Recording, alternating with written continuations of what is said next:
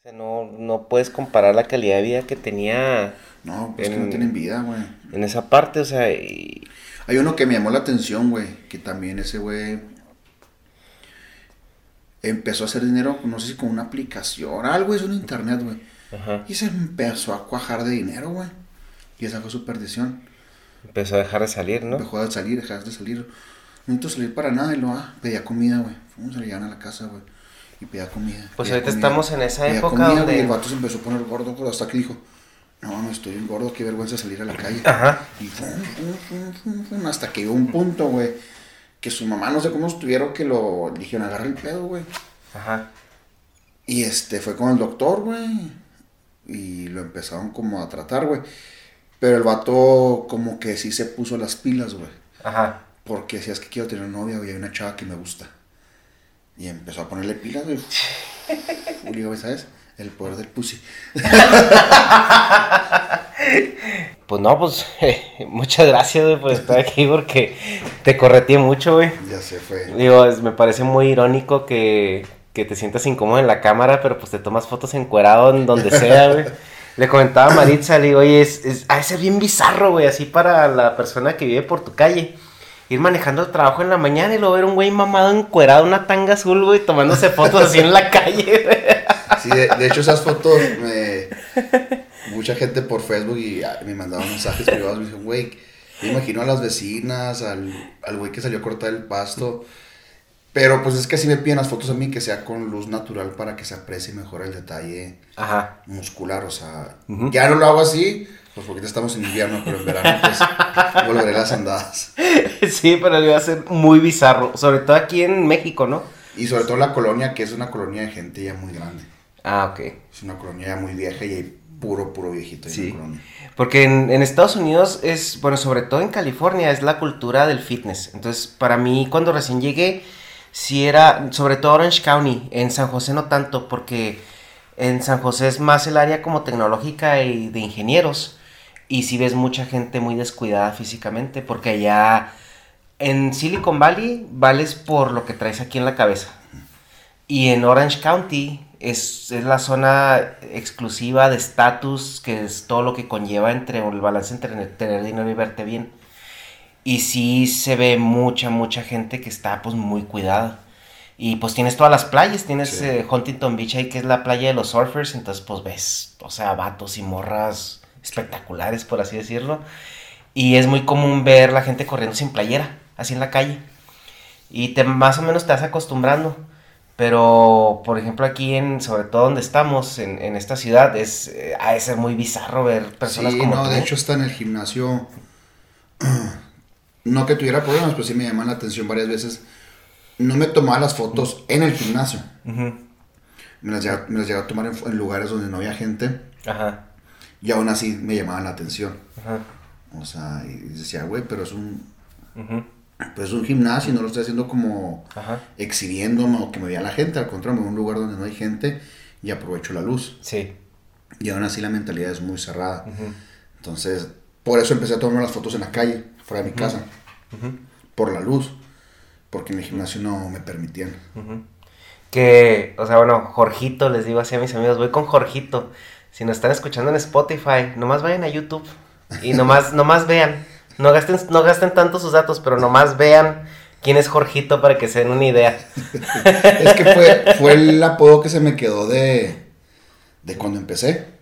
Yo empecé en los juveniles, empecé a los 18, 19 Ajá. años y era Jorgito y así se me quedó Jorgito para. Georgie. Georgie, no, pero se quedó más Jorgito así. Toda la gente que me conoce que empezó es Jorgito, ya se quedó así. Pues ahorita Jorgito mide 1.80 y ¿cuánto andas pesando? En ayunas 120, 121. 121 kilos de pura magrez, ¿no? Sí, no es lo mismo pesar 121 kilos de sabrosura que Que de músculo. que de músculo. Y bueno, tú pues vives en México, entrenas en México y te desenvuelves en México. Y como en todo, ¿no? México está atrasado 15, 20 años en tendencias y en tecnologías y en muchas otras cosas, ¿no? Pues nos tocó navegar con esa parte del tercer mundo. Y algo que platicamos es que siempre que eh, alguien te ve o enseñas una foto, o al menos en mi caso, siempre el comentario es, o dos, o qué asco, o Sí. eso ya no es natural. Sí. Y eso es parte de una mentalidad, eh, pues muy social y muy cultural, donde no estamos expuestos eh, tan frecuentemente a personas que practiquen el deporte que tú haces. Sí. Y me imagino que tú te topas con esos y muchos otros comentarios, ¿no? O sea, Sí, ya llega un punto en el que ya no escuchas, o sea, ni escuchas, ni pones atención a las miradas. O sea, ya, o sea, ya se vuelve tan común que ya, o sea, lo dejas pasar. O sea, porque si es un deporte muy lleno de tabús y es un deporte, y siempre he dicho que saca lo mejor de ti o lo peor de ti o de los demás. Porque a mucha gente le genera envidia, le genera este molestia de que tú sí puedes y ellos no pueden y la única diferencia es la voluntad. Ajá. Y la voluntad no la compras, la voluntad no la rentas, la voluntad pues está en ti. ujú, Es así en sí. Entonces, para mucha gente es frustrante de ver, es que si puede apegarse a una dieta siete días a la semana durante todo un año y yo no puedo y entran sentimientos encontrados y mucha Ujú. gente su, forma- su manera de reaccionar es de una manera negativa. Y en, en hablando de eso, su ignorancia también. Sí, sí, sí. O, mucha, mucha- o también dentro del medio, o sea, otros competidores que tratan de alcanzar lo que tú alcanzaste o lo que has alcanzado y no pueden porque no es que no tengan la capacidad física, sino es que también hay que tener la capacidad mental, porque no es fácil estar a dieta todos los días, todos los años. Entonces, hasta dentro del mismo medio, gremio, la gente muchas veces puede ser muy, muy negativa. Y más que la dieta también es la disciplina, o sea, porque es algo que no puedes...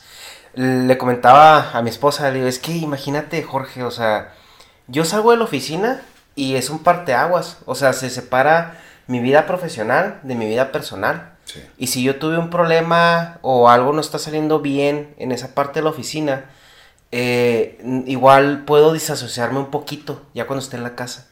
Sí, o Pero- pero, algo se te olvida un poquito sí. el problema. Pero en tu caso, tu vida profesional es tu vida, o sea, no puedes eh, casi casi que separarlas, porque tú dependes de tu sueño, de tus comidas, de tu dieta, de, de- o sea, toda tu vida la haces alrededor de lo que, de, de tu disciplina o tu deporte. Sí, yo, o sea, yo le decía a la gente aquí, no es como que te levantas con muchas ganas y vas a jugar fútbol, metiste tres goles y bien padre.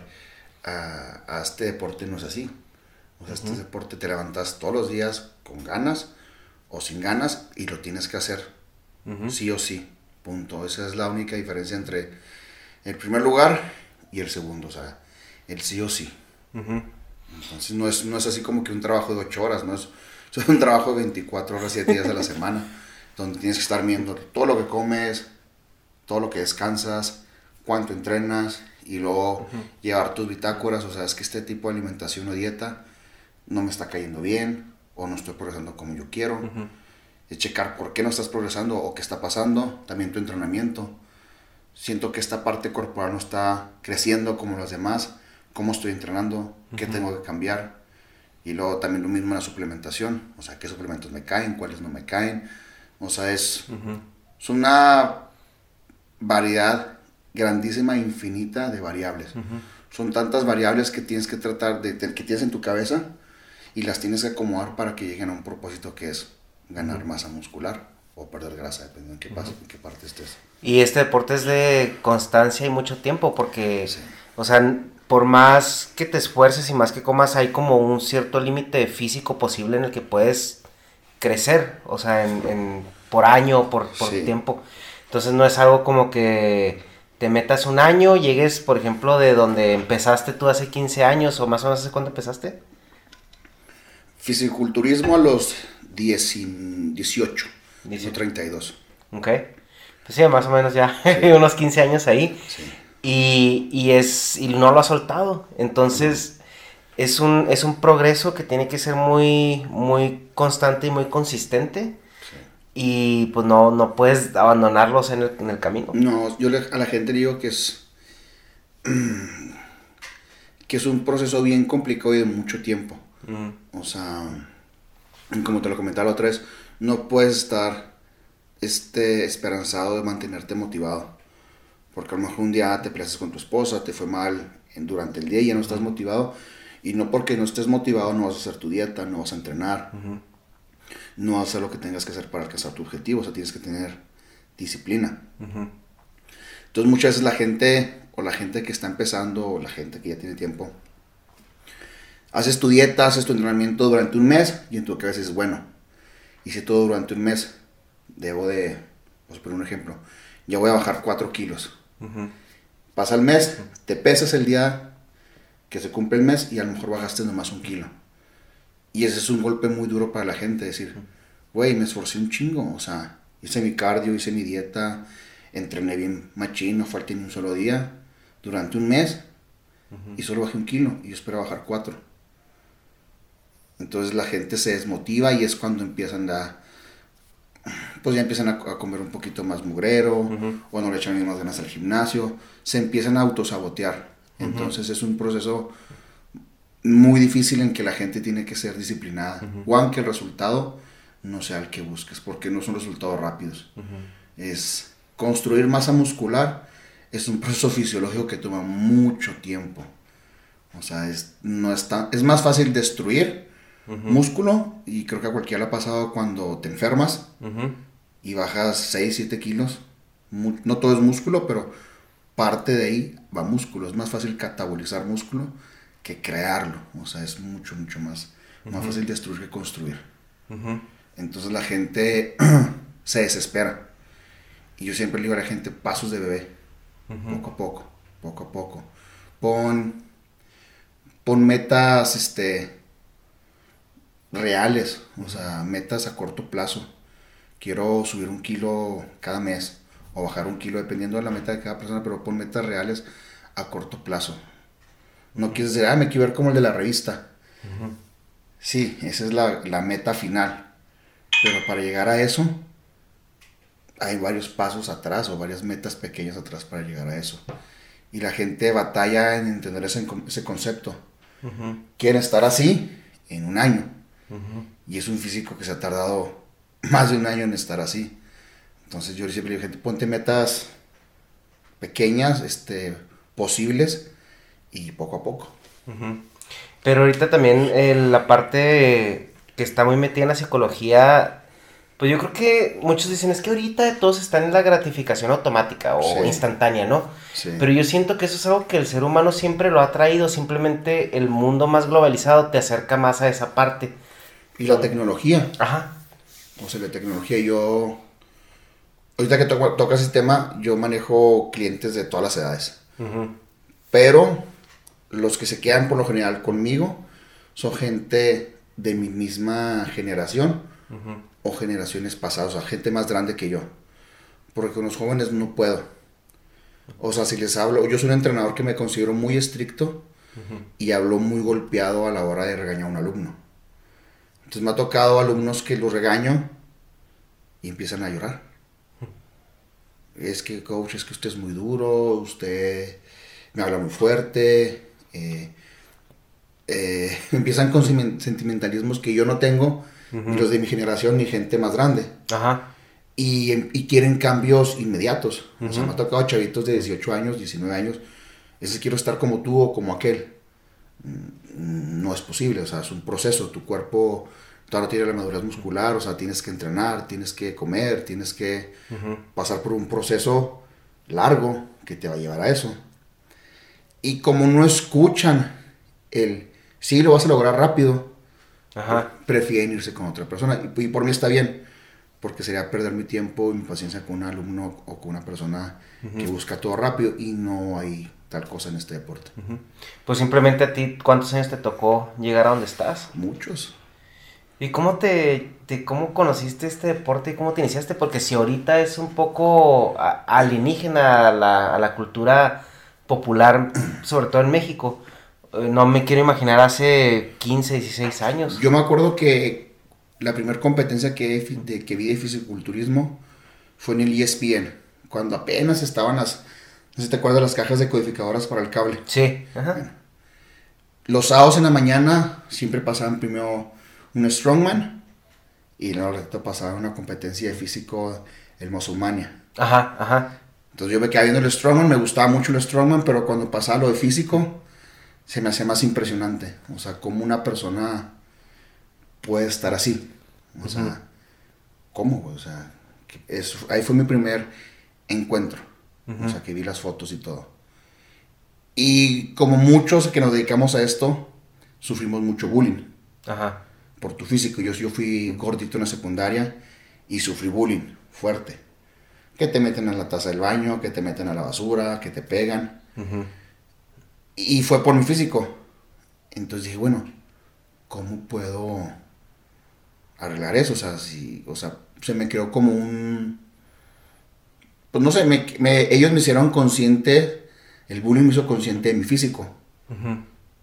Cuando yo decía que mi físico estaba bien, o sea, para mí no hay ningún problema, pero fue tanto el bullying que a mí me hicieron sentir como que algo estaba mal conmigo.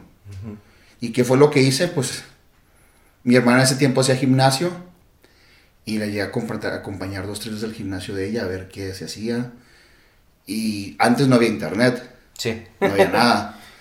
Entonces caí en lo que todo el mundo en los noventas, comprar el aparato de abdominales de él, que sale a las 3 de la mañana. Ajá. Y mi papá en paz descanse tenía, una, tenía como un banquito en el patio que era para hacer press de banco y se le agregan dos, tres cosas y hacías como que ejercicio ahí. No sabía lo que hacía, simplemente me ponía y empezaba a mover los aparatos. Ya siento aquí en el pecho, siento aquí en el brazo, siento en el hombro. Y ya mi hermana, al verme que estaba haciendo todo eso, le dijo su instructor y me hablaron. Pero no me metió en la físico, a pesas de gimnasio. Me metió en el levantamiento de pesas olímpico, alterofilia. Ok. Sí me gustó, pero no era lo que yo buscaba. Yo duré ahí 15, 18, 3, años. Ok. Fui novato del año, el primer año. Eh, obtuve siempre del, del, tercero al primer lugar en campeonatos estatales de levantamiento de pesas. Y en los nacionales juveniles, que creo que en cuarto me parece mi categoría. Y a mí me, ya me querían seleccionar para irme a los panamericanos, concentrarme creo que era en Querétaro en aquel entonces, y estar enfocado para Panamericanos en un futuro.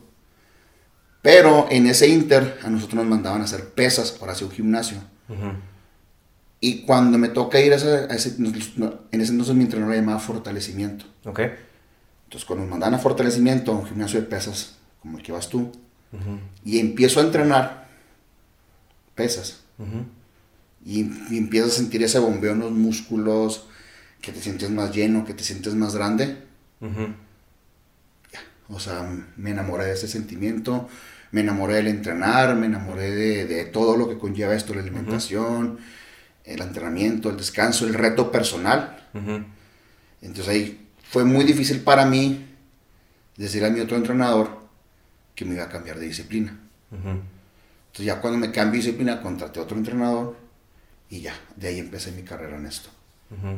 Que algo que de lo que comentas me da mucho la atención es que dices que fuiste el novato del año y empezaste a tener, pues, o sea, logros en, esa otra parte. Y eso habla mucho de lo que es la disciplina con la que ya cada quien viene, eh, pues, pues interna, ¿no? Con lo que ya viene alambrado, viene configurado. Sí, yo siempre cuando estaba en alterofilia los veía, veía, veía mi competencia, decía, es que ellos se van del gimnasio, se van con la novia, o se van a las maquinitas, o van y se distraen haciendo otra cosa. Dije, ninguno de, ellas lleva una, ninguno de ellos lleva una alimentación para el deporte. O sea, eran conceptos que yo empezaba a plantearme yo solo. Y en ese, en, en alterofilia hay un chavo que era nutriólogo.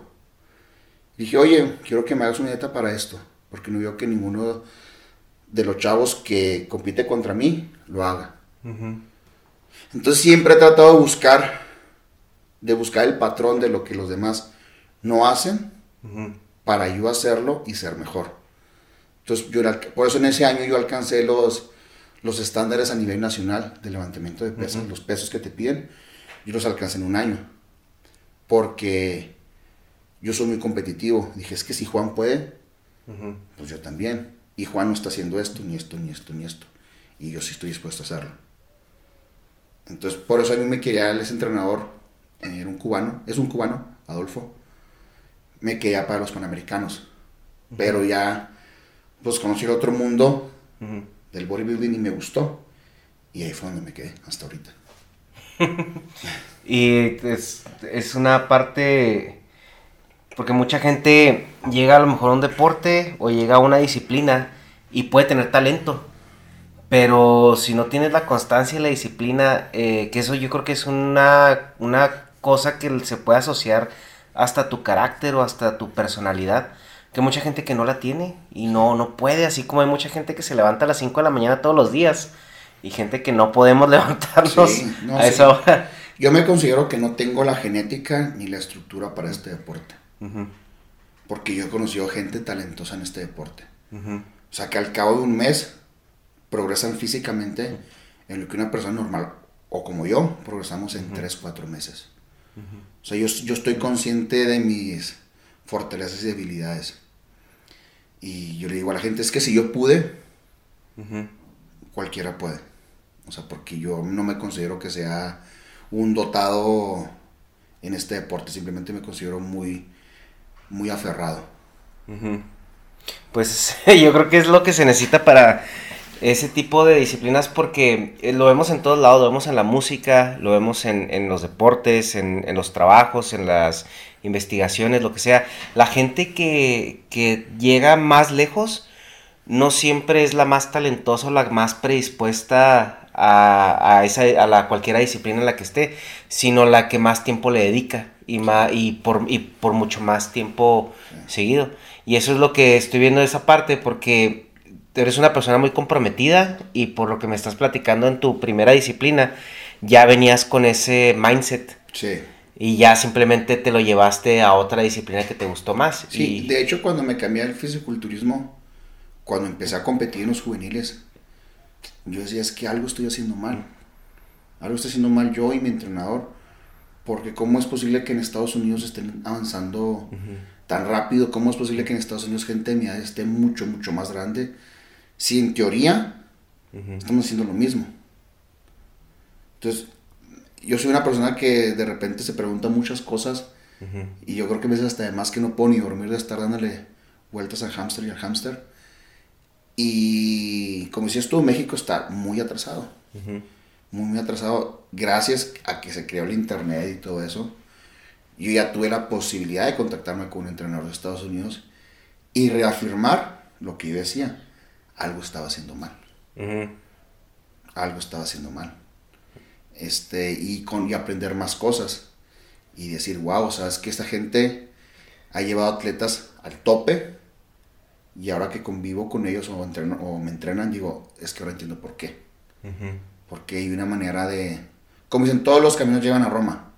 Pero unos están a llegar más rápido y unos están a llegar a lo mejor más lento. Y en este caso también hay que cuidar mucho la salud.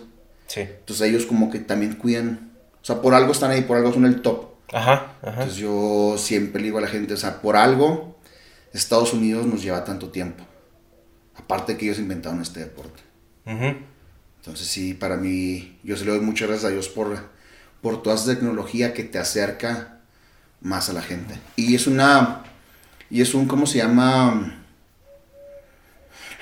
Es algo que está pasando también en México muchos de mis compañeros que son competidores ya nos están asesorando con gente de México. Que no significa que en México haya mala gente. Pero para el nivel que nosotros lo queremos llevar, pues tienes que buscar en otro lado. O sea, como que ya está uniendo una tendencia, el que se quiera ser profesional o el que es profesional, ya se está asesorando con gente que ya tiene profesionales en el Olimpia o cerca de calificar al Olimpia. Sí, claro, pues es la Que el Olimpia es el, como el Super Bowl del fisiculturismo. Que eso es yo lo que me imagino que es a lo que aspira cualquier atleta en, tu, en, tu, disciplina, ¿no? Sí. Entonces el Olimpia es el, el, el, objetivo. Es el objetivo. Sí, yo, a mí me gustaría ser el primer mexicano en clasificar al Olimpia en la categoría Open. Ok. Ya lo logró otro chihuahuense, no la Dame de Juárez. Él clasificó al Olimpia, pero era la 212, que es una categoría, no sé si la palabra correcta es más abajo, pero se en dos categorías, la Open y la 212. La 212 son hasta 212 libras y la Open es, no importa, hasta donde llegues. Hasta donde llegues. Que es la categoría pesada. ¿Y ganar una Olimpia significa que eres el más mamado del mundo? Es que fíjate que la gente relaciona el fisiculturismo con el que esté el más grande y el más pesado. Y a la hora de competir, los jueces buscan otra cosa. Sí, el tamaño, sí, que estés pesado. Pero realmente no es una competencia ver quién pesa más, ni quién esté más grande. O sea, los jueces buscan que tengas una simetría, o sea, que tus piernas y la parte de arriba estén simétricas, o sea, que no estén proporcionadas. O sea, los jueces buscan que sea un físico agradable a la vista. Sí, mamado, pero agradable a la vista. Que tengas los cortes musculares o estriaciones musculares. O sea, estriaciones musculares me refiero a que un músculo marcas, lo marcas, pero cuando bajas tanto, tanto el porcentaje de grasa, se empiezan a ver las fibras del mismo músculo. Entonces los jueces también buscan eso. Buscan que haya una armonía. Entonces ha pasado muchas veces que llegan competidores de, no sé, 280 libras y pierden con un competidor de 240 libras. Porque el de 240 libras está más, más armonioso, más proporcionado, sus formas son más bonitas. Sí, porque por ejemplo, o sea, yo te veo a ti mides un 80 y a lo mejor un competidor que mide 2 metros, obviamente va a pesar más que tú, pero la, lo que tú comentas, el trabajo y todo eso. Sí, la estructura es diferente. Por ejemplo, la gente muy alta, por lo general, su estructura no es tan agradable. O tienen las piernas muy largas, o los brazos muy largos, o el tronco muy largo. O sea, no son estructuras tan fáciles de trabajar. Si les toma más tiempo. Por ejemplo, los chaparritos, que son por lo general de la categoría 212, este, para ellos es un poquito más fácil no ganar peso, pero tener la apariencia de ser muy pesados. Porque no es lo mismo llenar un brazo así de músculo a llenar un brazo así de músculo. Entonces, visualmente es más fácil para ellos. Que ahí es donde está el tiempo, ¿no? O sea, porque obviamente si tienes a un profesional que ya tiene 5 años, 6 años siendo profesional. De hecho, la 212 tiene poco tiempo que se creó para la Olimpia. Antes de la Olimpia era totalmente open, más las otras categorías, pero no existía una categoría 212 Olimpia. Eso se acaba de, poner hace unos años. ¿Y cuál es el camino a la Olimpia? el, camino a la Olimpia, te tienes que hacer profesional de esa liga, que es la liga de la NPC y la IFB Pro League. Este, antes era una sola liga, se pudiera decir así, voy a explicarlo rápido. Antes se puede decir que era una sola liga a nivel mundial. Pero como en todo hubo problemas, diferencias entre ellos, y se separaron. Yo antes competía en la Federación Mexicana de Físico-Culturismo y Fitness, que está junto con la FB Pro League, que es de Estados Unidos. Pero al momento que se separan, te ponen a ti como atleta a elegir.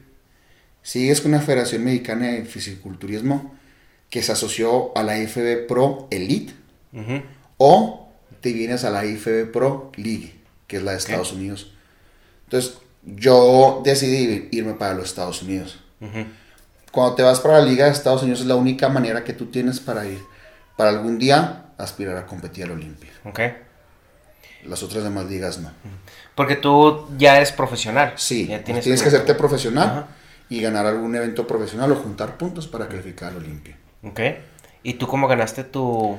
Yo gané mi carnet profesional yéndome a competir a Colombia en el Mister Olimpia Amateur del 2018. Ok. Sí. ¿Y qué significa ganar un carnet profesional? O sea, el... Ganas, ¿qué significa? Pues como se dice, eres profesional en el deporte. Ya no puedes competir en eventos amateur.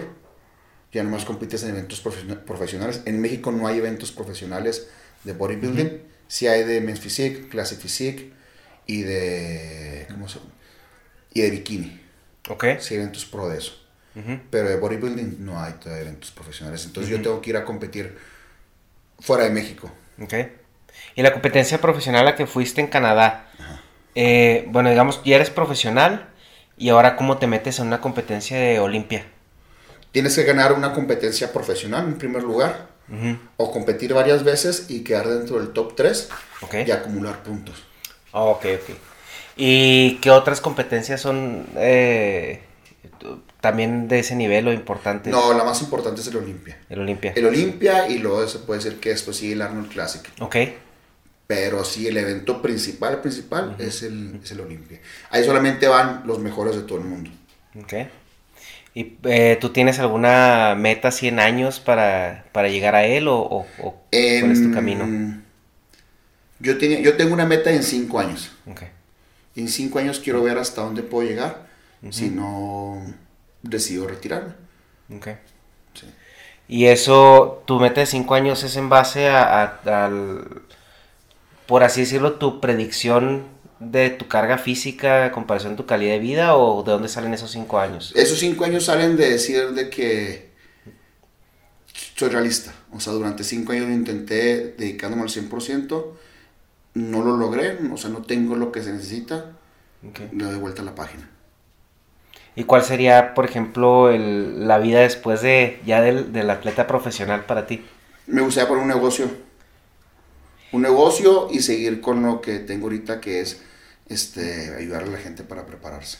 Ok.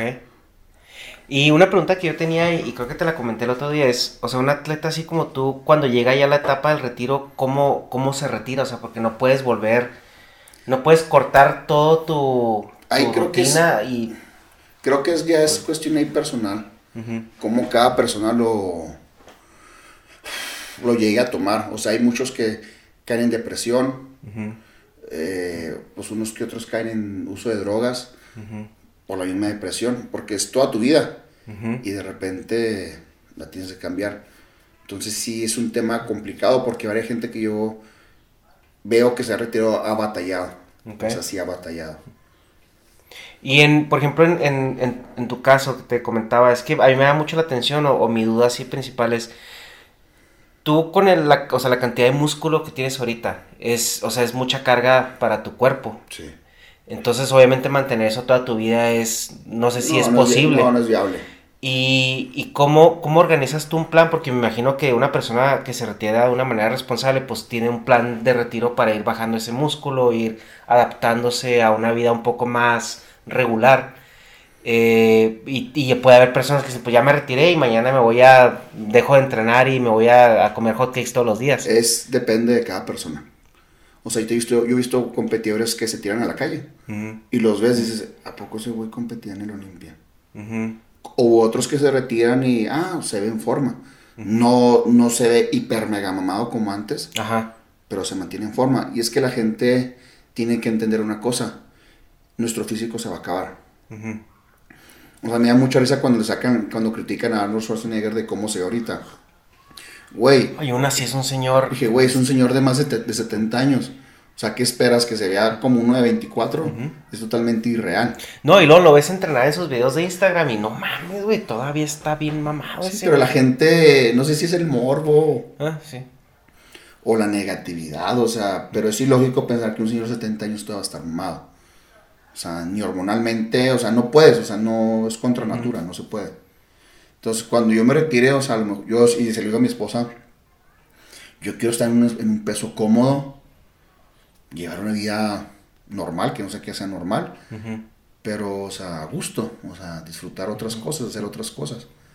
O sea, es una cuestión, yo creo que muy personal. Sí, que eso de definir vida normal es un Sí, punto que quería preguntarte porque tú comentabas una vez que tu vida es vivir en una caja. Sí. Y, Y se me criticó mucho, o sea, me criticaron Ah. mucho por mensajes privados de por qué decía eso yo en, en mis redes sociales. Es que es la verdad. Explícanos poquito. Yo, y no es no más en el fisiculturismo, yo creo que se puede ampliar a cualquier otra carrera.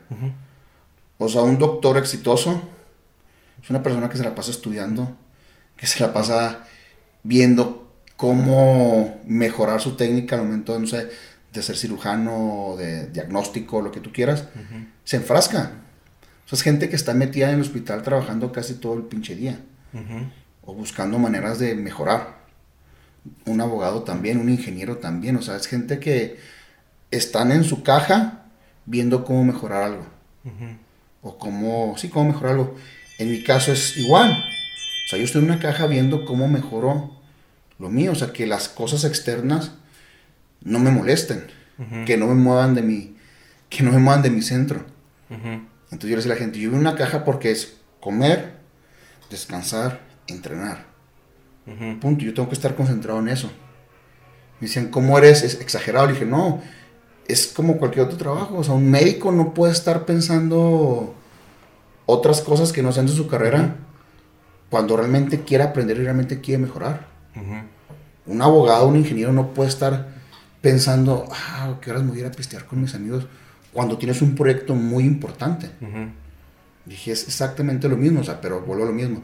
La gente, cuando se trata de este deporte, porque es relativamente es el ego, porque es un cuerpo, es un físico, la gente reacciona muy mal. Ah, es que eres un narcisista, es que nomás piensas en ti, es que esto, es que aquello. Y yo digo a la gente, no, güey. O sea, cualquier persona exitosa, y lo podemos ver, por ejemplo, no sé si han visto el documental de Bill Gates, el güey vive en una pinche caja.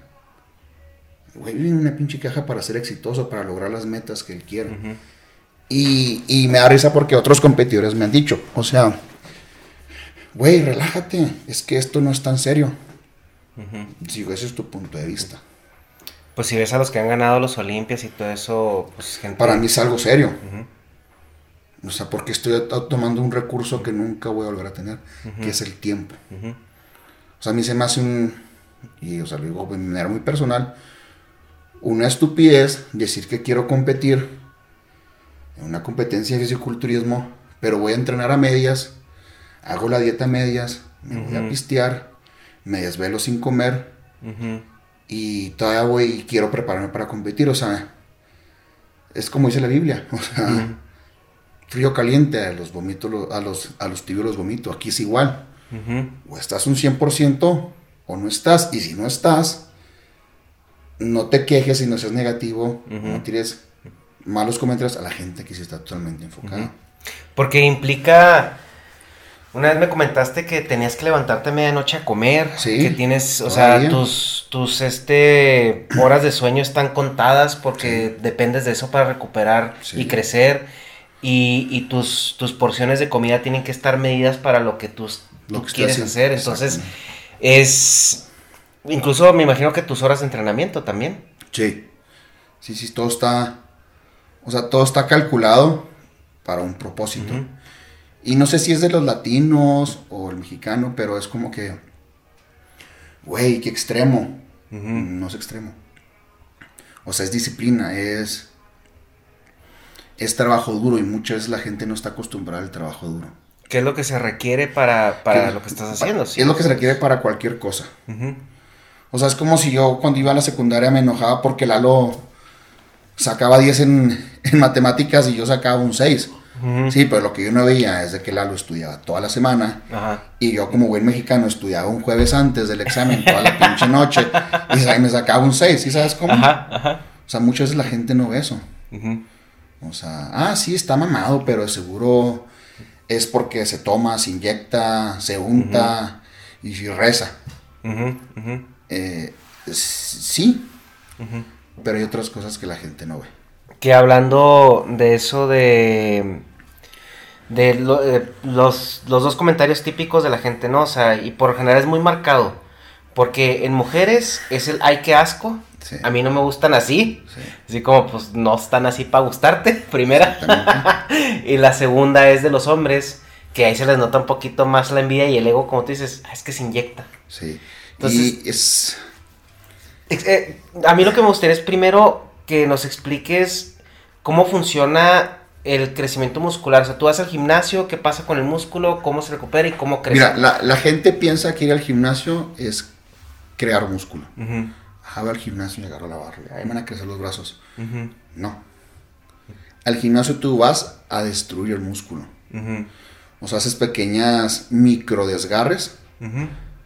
Pero si tú a ese músculo que lastimaste no lo nutres, no va a haber crecimiento muscular. El crecimiento muscular es una adaptación al estrés. Ok. O sea, si estoy así con la barra y lo lastimo y le doy alimento, mi cuerpo se va a adaptar agregando más tejido muscular para que no se vuelva a lastimar la siguiente vez que haga esto.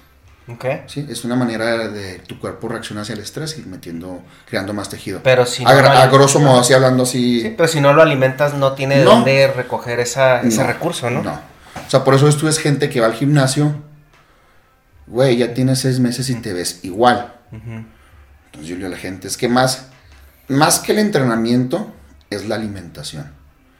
O sea, ¿cómo le vas a pedir a un cuerpo humano que, cree tejido muscular si no le estás dando las, las la materia necesaria, la materia prima para crear el tejido muscular. ¿Qué tan importante es el descanso ahí? El dormir, el, los periodos entre entrenamientos. El fisiculturismo o, el o trabajar en tu composición corporal, yo creo que es de los pocos deportes que te pide un 100% en cada cosa. Okay. O sea, tienes que ser un 100% en tu dieta, un 100% en tu entrenamiento y un 100% en tu descanso. Porque sí, lo mismo, entrenas, comes, tú duermes cuatro horas. Todos los procesos de reparación son durante el sueño. Entonces, si tu sueño es pobre, tus resultados no van a ser tan óptimos como una persona que descanse ocho horas seguidas. Bien. Y ahora en la parte de, en, el otro lado del comentario de que, ah, pues inyecta. ¿Nos puedes explicar, por favor, cómo funciona esa suplementación a nivel básico? Lo voy a explicar así, súper básico. Tú entrenas y tú comes. Y tu, y tu cuerpo tiene cierta capacidad de absorber X cantidad de nutrientes. Cuando tú usas un, un, medicamento para este tipo de deportes, lo único que hace es que amplías la capacidad de absorción. Punto. Y la, la capacidad de absorción y de recuperación muscular. Se acabó. Volvemos a lo mismo. Si tú entrenas, te inyectas, pero no comes y no descansas, las ganancias musculares que tú vas a tener son mínimas. porque, la, porque, la, base es la alimentación. porque, porque digo la base es la alimentación? Pues sí, te inyectas y entrenas. Pero si no le das a tu cuerpo la materia prima para seguir creando tejido muscular, de nada te sirve estar inyectándote que esa parte es lo que la gente a veces no, entiende, que eh, eso es nada más un como como un catalizador. Ajá, como un enabler o una algo que te permite entrenar más duro, más seguido, pero que por sí no te no te hace crecer. No, la gente piensa que la magia está así en una jeringa. Pum, te la pones y ay, cabrón. Ya me levanté. Amaneces como el hombre araña después que lo mordió la, araña, ¿no? Amanecí mamadísimo. No, güey, no funciona así. O sea, no funciona así. Ajá. Es como el ejemplo que le digo a la gente. El día que un científico o un cabrón invente la pastilla para quemar grasa, ese güey se va a volver multimillonario, el hombre más rico del mundo. Porque no existe. Y lamentablemente muchas veces la gente busca el camino fácil y no hay. No hay, o sea... Que eso comentabas que se ve un poco más marcado en la cultura latina, ¿no? Sí. Sí, sí, o sea...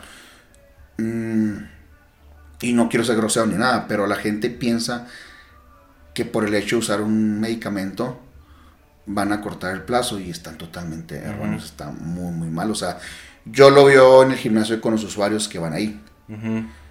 Veo mucha gente que se inyecta y los veo igual todo el año pues no se supone que ahí está la magia. Porque no más gente como Jorge Trejo o como los demás competidores alrededor del país. O sea, ¿por qué? ¿Dónde están? O sea, no se supone que es tan fácil con una inyección.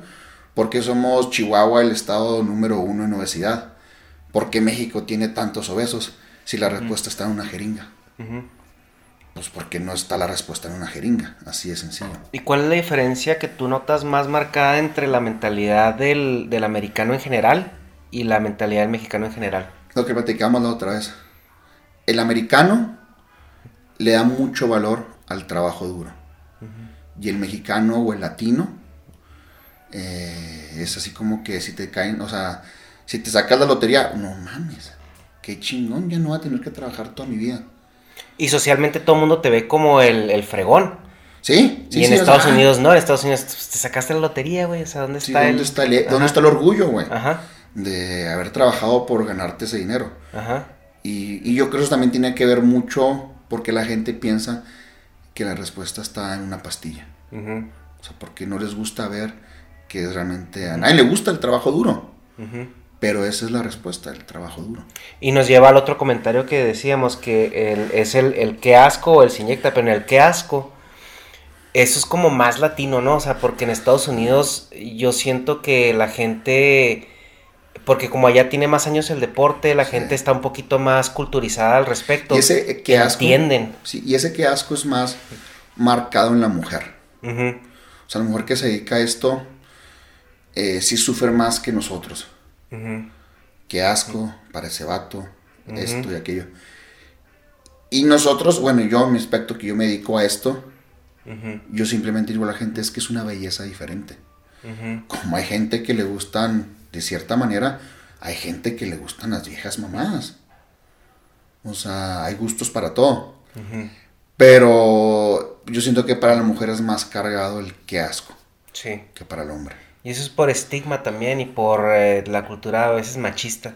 Sí, y aparte tú sabes que entre mujeres se hacen garras. O sea, están, Sí. están canijas las mujeres. Sí, incluso cuando ves a una, a una mujer con un físico, pues no así, o sea, mamado de competencia, pero con un físico muy, muy, muy trabajado, Sí.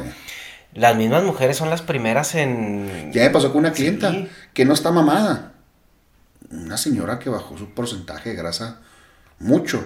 Entendió que era comer, que era, era entrenar, y era descansar y dejar la peda. Y, o sea, agarró el rollo bien. Ajá. ¿Y cuál fue el primer comentario que le hicieron sus amigas? Ay, no. Estás muy traumada ya. Se te están yendo las pompis y las se te están yendo.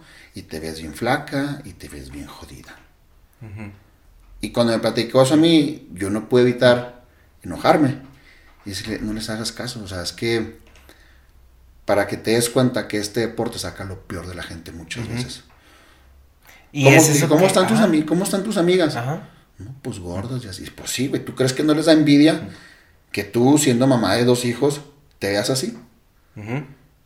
Y no, dije, pues sí, o sea, siento que es, la mujer es muy, muy ácida muchas veces y con amigas que tengo que se dedican a este deporte es el comentario clásico, ay no, qué asco, se va a quedar sola, este, parece vato y esto y aquello y, mm, o sea, no entiendo por qué la gente muchas veces tiene que ser tan negativa con algo que es un deporte. Pues como en cualquier otra disciplina que tú dices, por ejemplo, un- un- a mí me gusta mucho cómo toca Slash y te pones a leer su biografía y el güey duró toda la adolescencia tocando la guitarra ocho horas diarias. Era lo único que hacía. Y pues ahí ves el resultado, ¿no? O sea, ves, o sea, la- el, el tono, el toque, o sea, que tenía Guns N' Roses era por él. Y, y eso se ve también en, en cualquier otra disciplina de los deportes. porque Estados Unidos es el que se lleva más medallas en las Olimpiadas? Porque ves que los niños desde, desde chiquitos los identifican y los empiezan a trabajar. Ya para cuando llegan a los 17, 18 años ya son profesionales en el deporte en el que están. Y en México el deportista empieza muy tarde. Y no hay apoyos. Ujú. Porque tú has llegado donde estás, no gracias a, pero pese a. O sea, Sí. eh, él no es eh, el, el apoyo. Tú me comentabas el otro día que te decían, no, es que cuando ganes tu carnet te vamos a dar esto. Bueno, y, y todo lo demás, güey. O sea, es como decirle a un güey, bueno, cuando ya seas famoso en Hollywood, ya me hablas. No, de hecho, cuando yo gané mi carnet profesional, a mí me vetaron de la Federación Mexicana. ¿Ok? O sea, es otra cosa. O sea, muchas veces dentro de tu mismo deporte, la gente está como que renuente.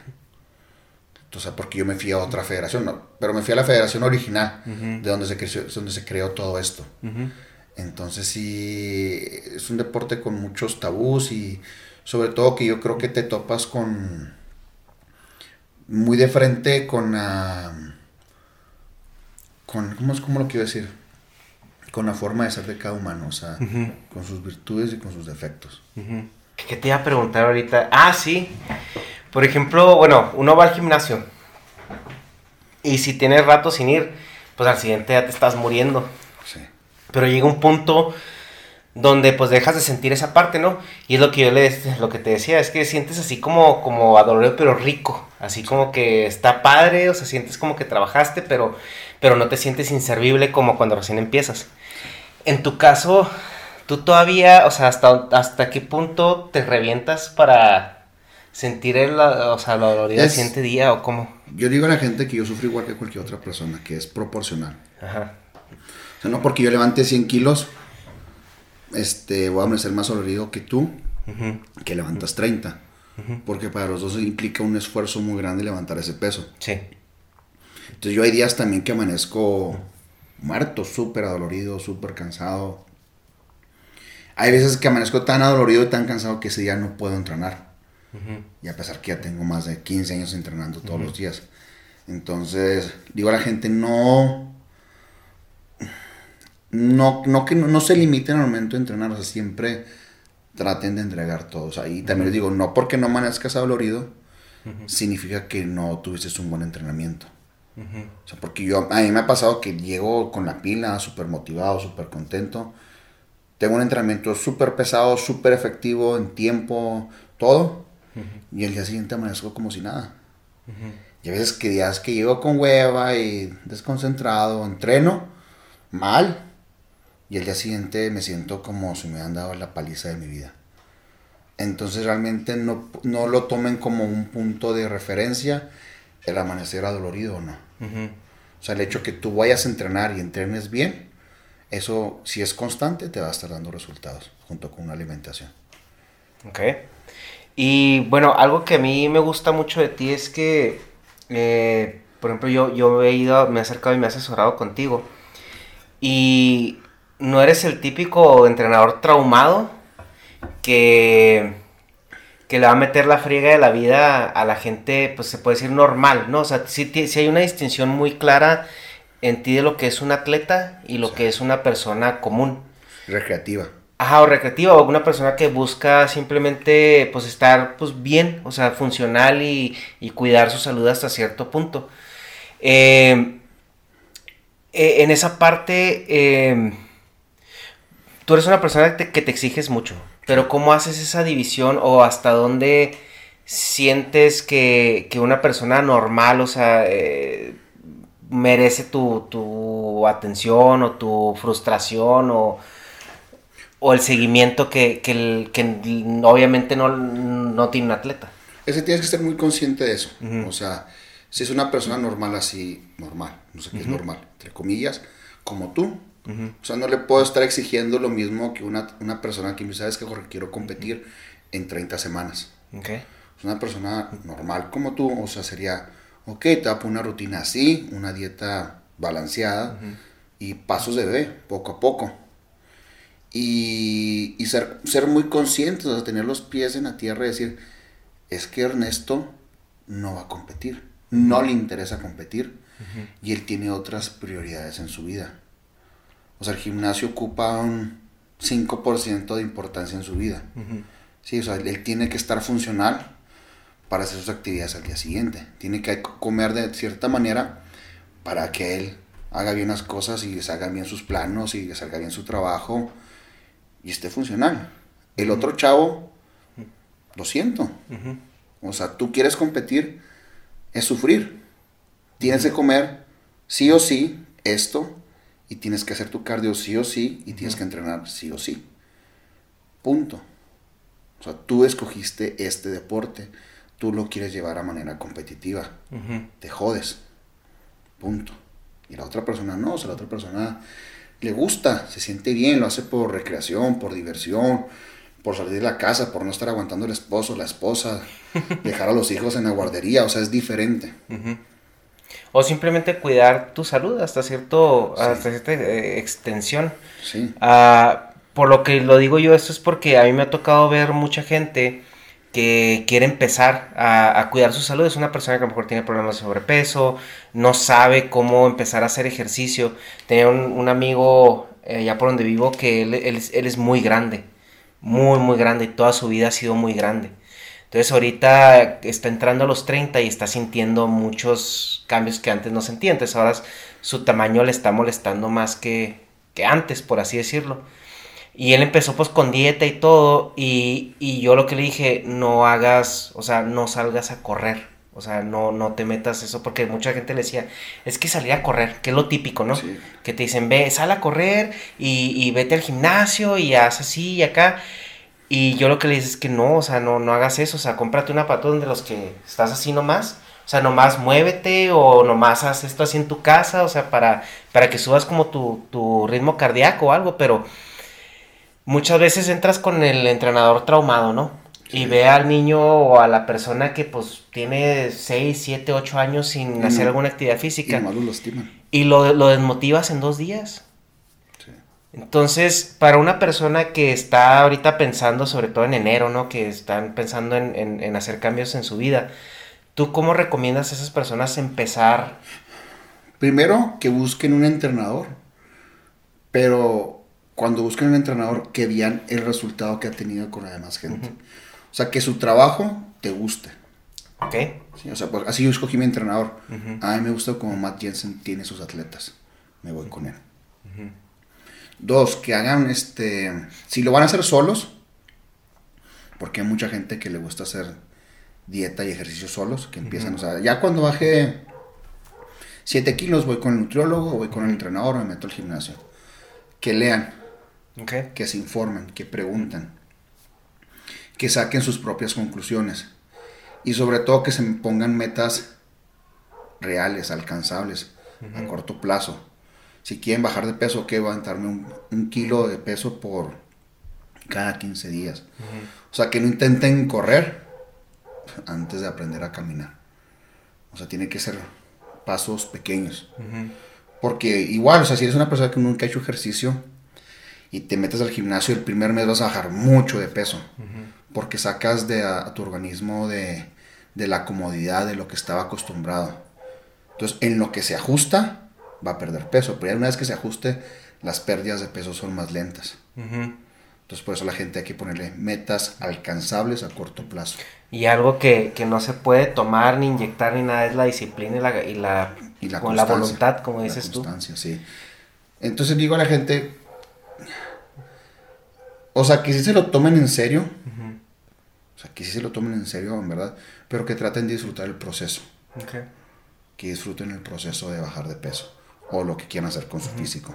Y lo que comentabas de, o sea, hay veces que sienten un estancamiento o algo así, más o menos, ¿cuál es el tiempo en el que el cuerpo empieza como a cambiar, por así decirlo? Si llevas una, dieta constante, una rutina. Depende de cada cuerpo.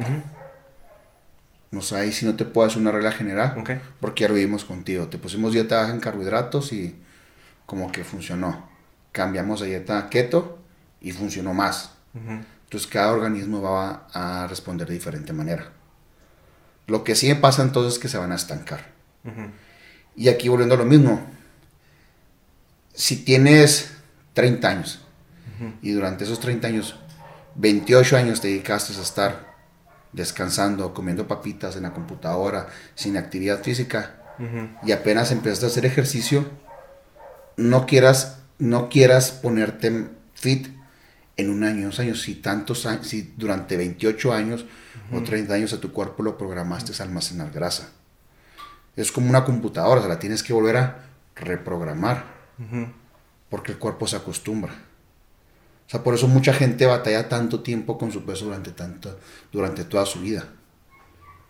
Porque durante mucho tiempo la programaban a comer lo que quisieran y quieren ponerse fit y lo hacen así muy drástico un mes y no ven los resultados que quieren y regresan a comer lo que quieran y ahí se la llevan. Pero es porque no entienden eso, o sea, que durante tantos años se programaron a almacenar grasa. No porque un mes lo hagas bien, va a deshacer 30 años de no estar haciendo nada. O sea, hay que ser realistas en ese aspecto. Y es lo que aplico con la gente así como tú, normal. Por eso no soy tan traumado. O sea, trato de explicarles a ellos el proceso por el que van a pasar. Ok. Y pues, tú estudiaste nutrición, ¿no? Sí. Eh, yo sé que no hay como una respuesta así genérica para esto, pero ¿cuál, cuál es el, cuál tú consideras que es el problema por la cual, la, aparte de la, de la falta de actividad física, por la cual la gente ahorita, sobre todo en México, está subiendo tanto de peso? Yo creo que es multifactorial. O sea, la economía. O sea, porque ¿cómo es posible que te salga más barato comerte y lo vas en, lo vas en Costco, o sea, te vas aquí y te sale más barato comprarte un combo de hot dog con una soda que una ensalada de pollo. Dos, o sea, la falta de educación eh, a niveles preescolares, de enseñar a los niños qué comer y qué no comer. Y es enseñar a los niños y también a los papás, porque al fin y al cabo el que les da comida son los papás. Y es otro tema. O sea, ahorita la sociedad está tras nuestros papás. Los papás de ahora no son los mismos papás de antes.